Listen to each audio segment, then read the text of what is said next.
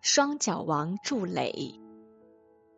相传古希腊有位国王，安拉赐给了他统治东方和西方的权势，还赐给了他处理万事的才能。因他的王冠上左右各有一个凸起的装饰角，故被称为双脚王。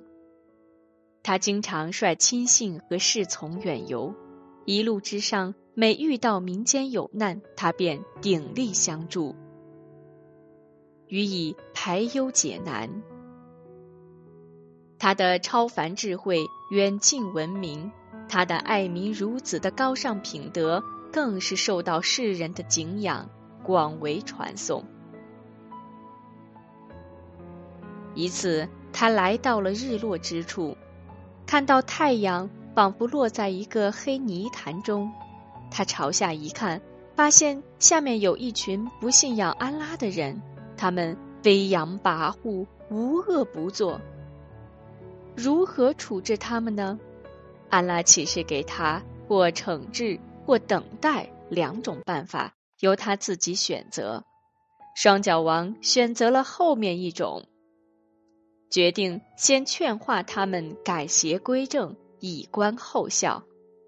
经过一段时间的说服教育，少数人弃恶从善。信仰了独一的安拉，得到了双脚王的善待，而大多数执迷不悟的歹徒则遭到了严惩。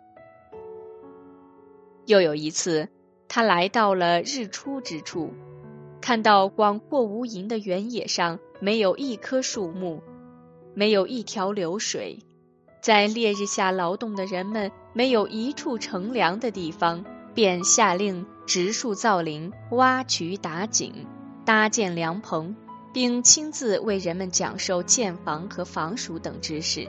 双脚王的美名传遍四方。这次他率军远征到了中亚阿塞拜疆与亚美尼亚之间的一个山谷里的国家，在途经两山之间的达尔邦地区时，遇到了一群人。他们向双脚王诉苦，双方语言不通，但绝顶聪明的双脚王从他们的表情和手势中了解了一切。原来，中亚地区有两个作恶多端的野蛮民族，一个名叫雅诸者，一个名叫马诸者。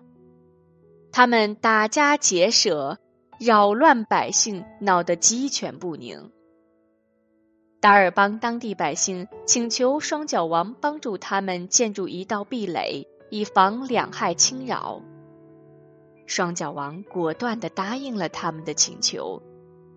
大家群策群力，终于用铁块和熔铜筑成了一道坚不可摧的壁垒，陡峭不能攀登，牢固难以凿孔。双脚王亲自同大家一起烧火挥锤，受到了当地居民的无限崇敬。完工之后，双脚王遵照安拉的启示，对大家说：“请大家放心，雅诸者和马诸者不可能再来骚扰和侵害你们。这座铜墙铁壁，只有到了世界末日来临之时。”它才会遵照安拉的意志，化为平地。